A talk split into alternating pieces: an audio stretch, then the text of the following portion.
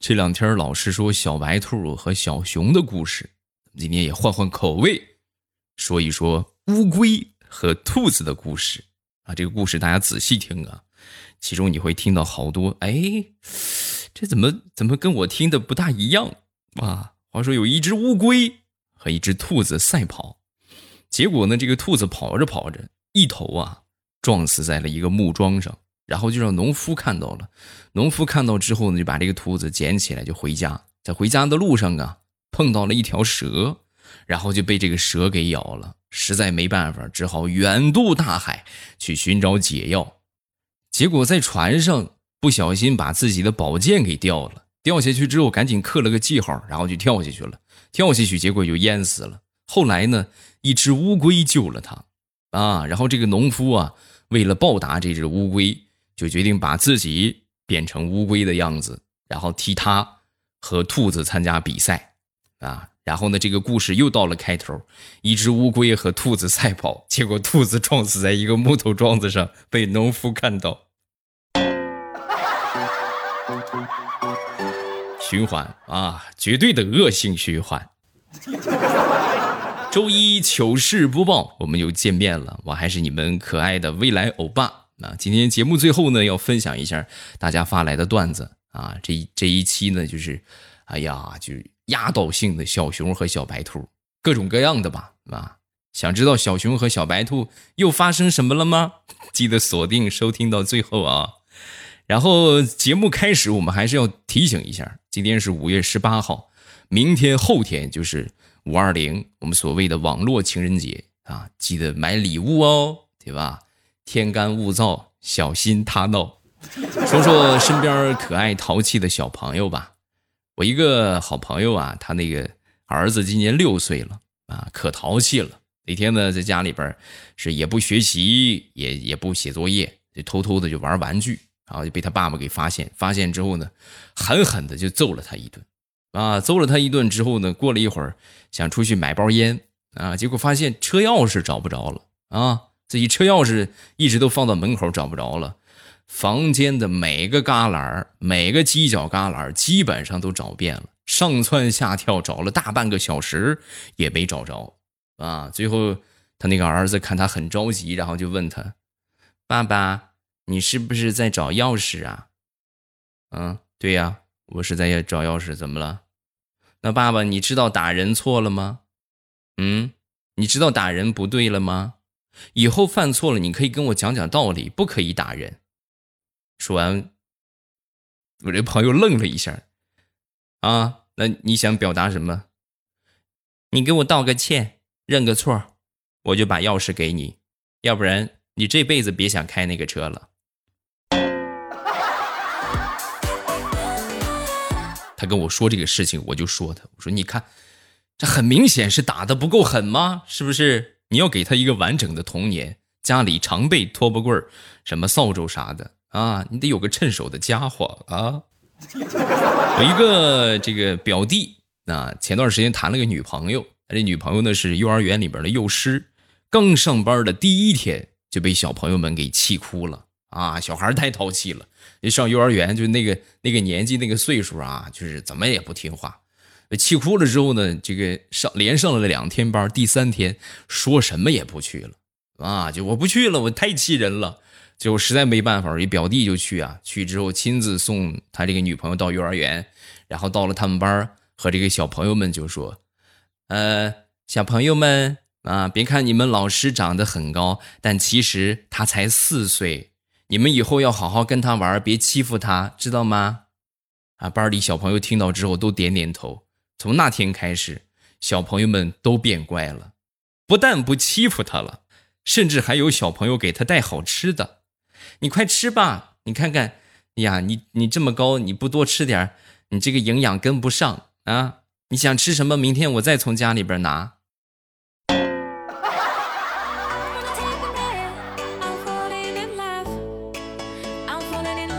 说说想当初我们那个年代的老师吧。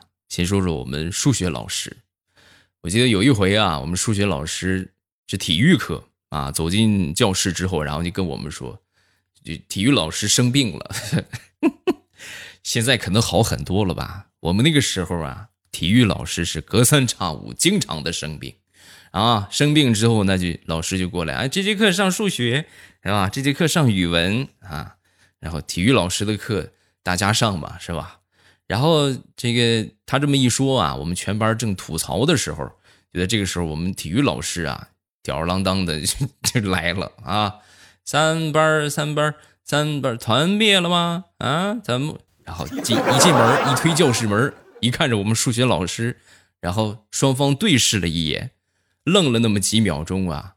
我们体育老师也很识趣啊，非常淡定的说：“啊啊，就是我今天又生病了，是吧？好嘞，啊，好嘞，好嘞。没有地位啊，太难了，当个体育老师太难了。”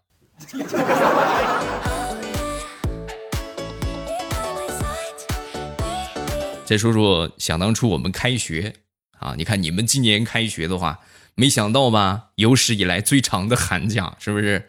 我记得我们那年寒假开学，我们班有一个学霸啊，他这个作业全都写完了啊，写完归写完，在他写完之后啊，把这个作业的最后一句话啊，他写完这个寒假作业啊，最后一句话加上了一个一这个最后最后一页加上了这么一句话，就说我的作业。有三十个错题和三十个错别字，我特意留出来的，希望老师能够把这些错误找出来，千万不要用一个月字换我们一个月的假期，我们也不容易啊！老师，你找出来则已，不找出来的话，以后的寒假作业我就不做了。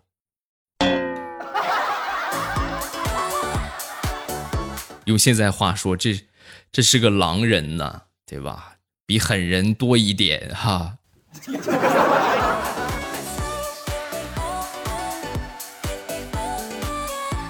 想当初上高中，和我一个堂姐在一个学校。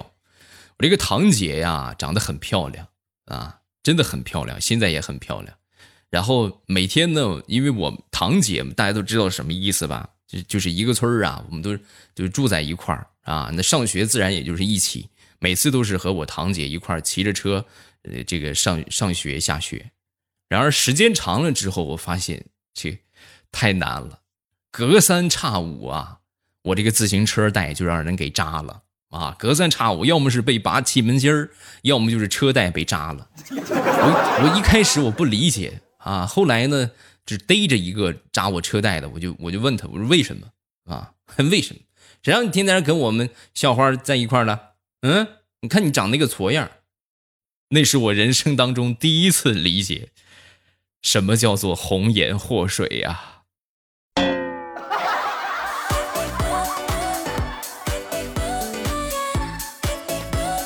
说说上学我们所学过的知识吧，啊，现在想想，其实好多知识，你们仔细想啊，你们细品，还真是有用。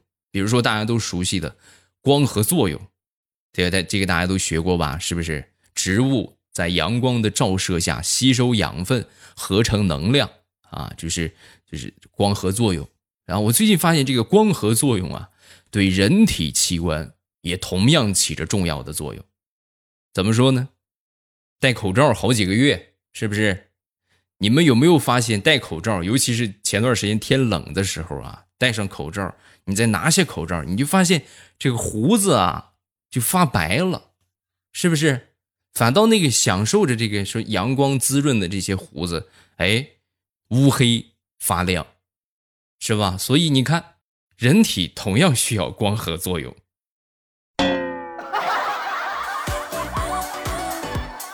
哎呀，不知道我们生物老师听到我说的这个，会不会打死我？我教你打啊！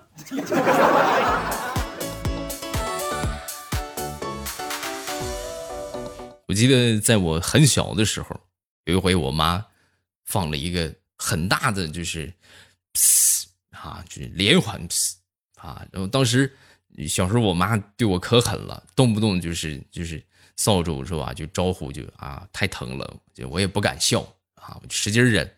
明明我忍住了笑啊，我已经忍住了，悔不该和我爹对视一眼的，我就和我爸对视了一下。然后我爸笑了一下，没收住。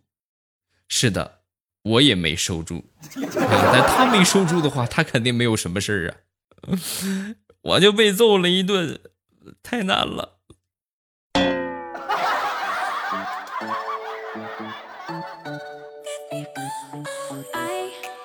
每个家长啊都是不一样的啊。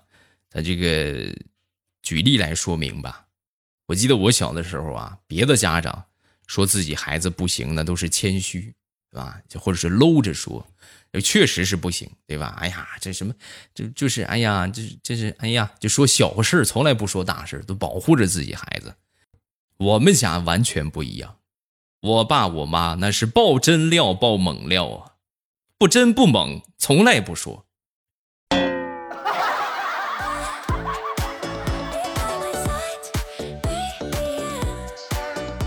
说说小时候挨打的经历啊，呃，我妈打我比较多，笤帚疙瘩炖肉是吧？那扫扫帚炖肉打长治 啊，一调皮就得挨揍，一调皮就得挨揍。哎，我妈这个脾气呀，相对来说比较火爆一点，属于是拿什么就打什么啊，拿着什么就打什么。我爸呢，相对来说就温柔一点啊，对我来说还是挺不错的，基本不动手。就能说就说，不动手啊！有一回吃饭的时候，也不知道是出了哪条禁忌啊！我爹当时教育我啊，我呢就就是你们都知道吧，就挑怂的顶嘴吧，是不是？你家里边谁经常打你，谁对你比较厉害，你肯定不敢顶嘴。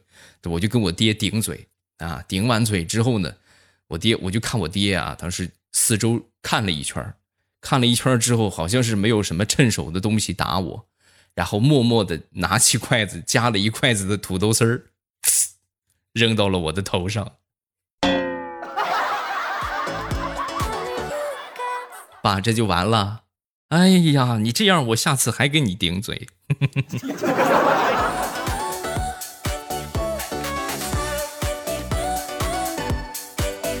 说说想当初小学毕业啊，我记得想当初小学毕业那会儿啊，那是。各种的不舍啊，真的是各种不舍。你是人生第一次要分开嘛？啊，分开之后呢，然后我们那时候流行写同学录，我不知道现在孩子们应该用不着了吧？现在孩子们都有手机了，我们那个时候没有啊。现在想一想，其实写同学录啊，也没有什么卵用，因为想当初也没有什么联系方式。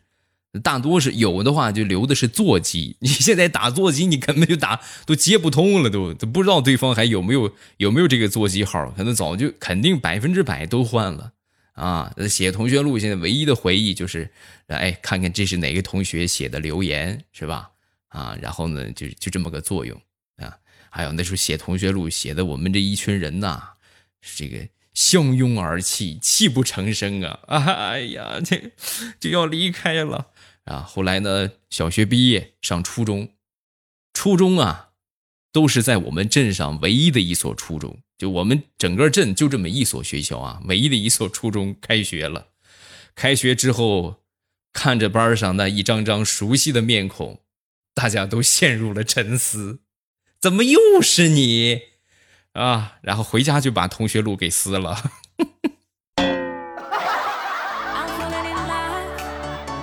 哎呀，以为这以后见不着了，这没想到又得跟他在一块儿待三年。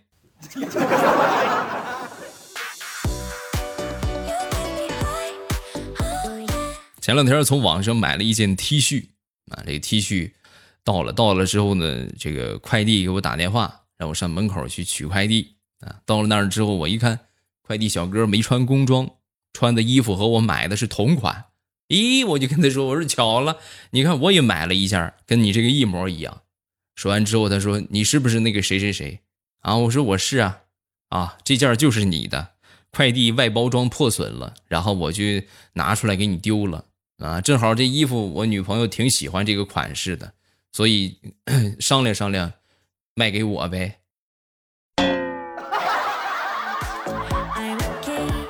卖给你都没有问题。”啊！我就特别害怕你以后看见我的名字，你就给打开，啊！买的水果啊，这个我也正想吃，我吃了啊。哟，买的手机啊，正好就该换手机了，我用了啊。你让我怎么办？嗯。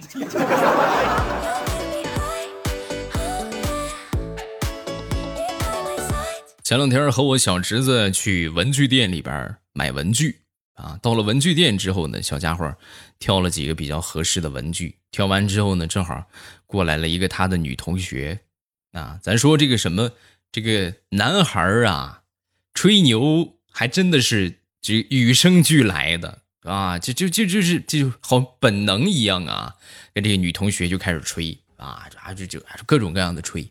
是吧？从吹自己的衣服到吹自己的什么各种各样的吧，说了一圈之后，最后实在没得说了，没得说之后呢，指着旁边的一个货架啊，这货架上的这个文具，然后就说：“看见没有？看见没有？这些笔将来都是我的。”哼，孩子啊，你别这个样，这这就不是咱家的文具店，你怎么这么能吹呢？你怎么不说中国都是你的呢？嗯，当个皇上得了呗。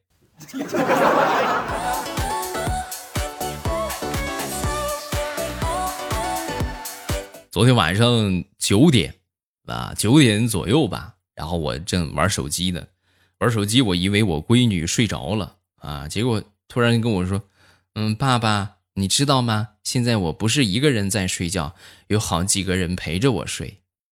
”然后听到颤颤巍巍的，我就说：“啊，都都是谁谁谁呀？肉肉、多多、小红还有青青，他们在哪儿呢？”说完，小家伙掀开被子，让我看到了他的四个毛绒玩具。这个是肉肉，这个是多多，这个是小红，还有青青。你吓我一跳，你哎呀！你爹胆儿小，可别这么吓唬你爹啊！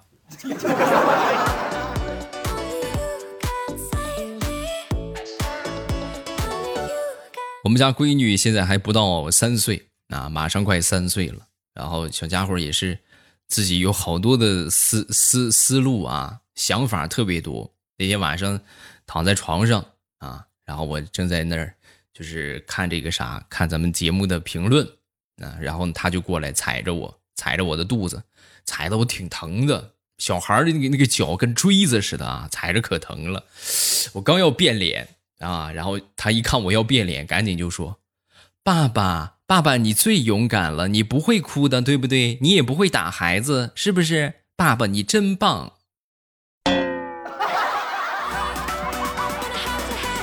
嗯，是，那你都这么说了，我还能说啥啊？爸爸确实挺棒的。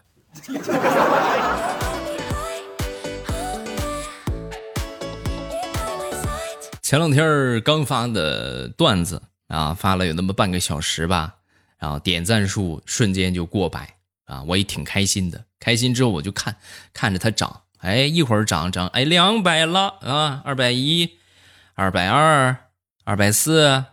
二百四十一，二百四十五，哎呦呵，结果到二百四十九卡住了啊，卡了半天也不涨。然后当时呢，这个我媳妇儿看到之后也很着急，哎呀，这怎么就到二百四十九就不涨了呢？老公，我给你点一个，助你一臂之力啊！好了，现在正好凑齐二百五了，老公，这个点赞数真符合你的气质。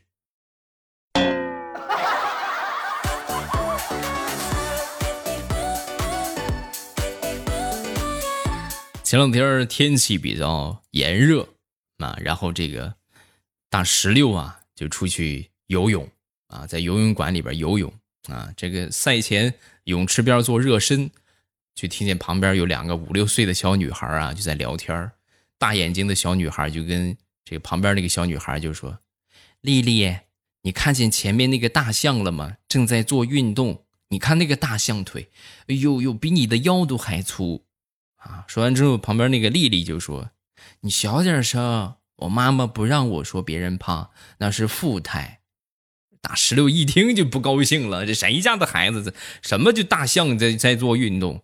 转过身去，是吧？准备教训他们俩一下。然后那个大眼睛的小女孩当时就说了：“嗯，奶奶，你真胖，我你真好看啊，好看，奶奶。”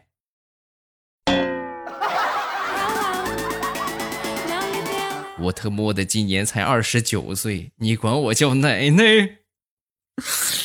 谁家的孩子？有没有人管啊？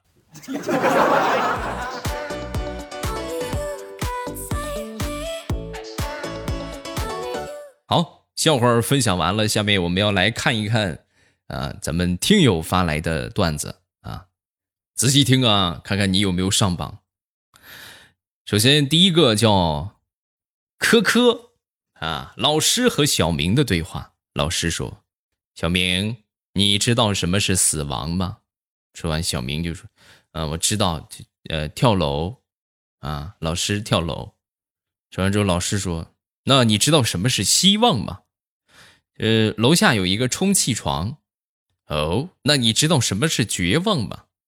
充气床没充气儿。嗯，那你知道什么是绝望中的绝望吗？充气儿了，老师，你没跳到床上。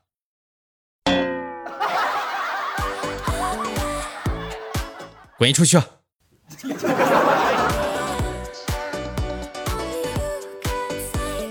下一个叫旺旺掀被子，啊，旺旺掀被子，千万不要和风打架。就算你武功再高，风没伤到你，你也伤风了。你伤风了，你就感冒了。哇！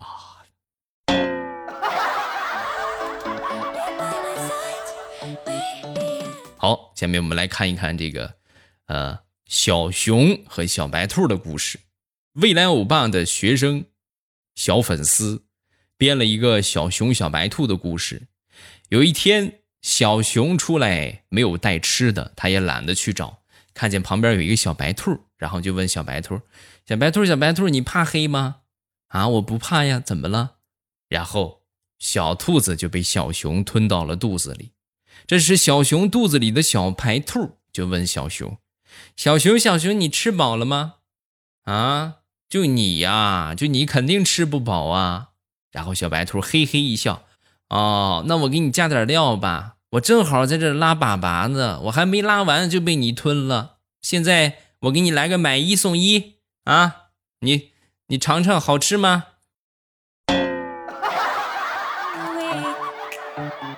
可怜的小熊。下一个，我真是个小孩子。未来给你讲一个段子。有一天，小熊去看书，看到了一半的时候啊，突然想起阅读笔记。可是小熊这个时候啊，想起来他没带纸。这时他看到旁边的小仓鼠，然后就问小仓鼠：“小仓鼠，小仓鼠，你怕掉毛吗？”小仓鼠说：“我不怕呀。”于是小熊抓起小仓鼠啊，然后呢，用笔在它身上写字儿。突然，小仓鼠笑了。嘿嘿嘿，我就是之前的小白兔，掉进粪坑的我还没洗干净呢。哎呀，这么一想，你看小熊和小白兔其实都挺惨的。小熊在吃屎的边缘无法自拔，小白兔在掉粪坑的边缘无法自拔。下一个佳期美丽，小黑帅气。小熊非常的生气，他把小白兔扔得很远很远很远很远。然后呢，就跑去家里向他妈妈告状，说小白兔欺负他。第二天，他去学校，发现忘戴口罩了，看到旁边的尿不湿刚好合适，然后就拿起来戴到了头上。可是他突然闻到味道不对，后来才想到，原来他的同桌也是小白兔。加一个竹香，竹语相鸣。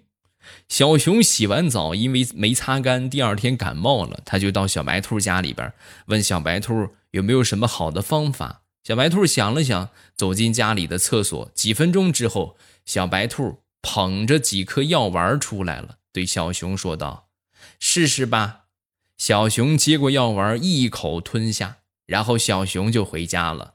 可回到家之后，不仅感冒没好，还开始拉肚子。小熊很气愤地跑到小白兔家，就质问他：“你给我吃的是什么？”说完，小白兔就说：“嗨，这不是最近有点便秘吗？”也就是说，你给我吃的是你的粑粑是吗？嗯，是的，香吗？香啊，燥啊，吃完吐泡泡啊。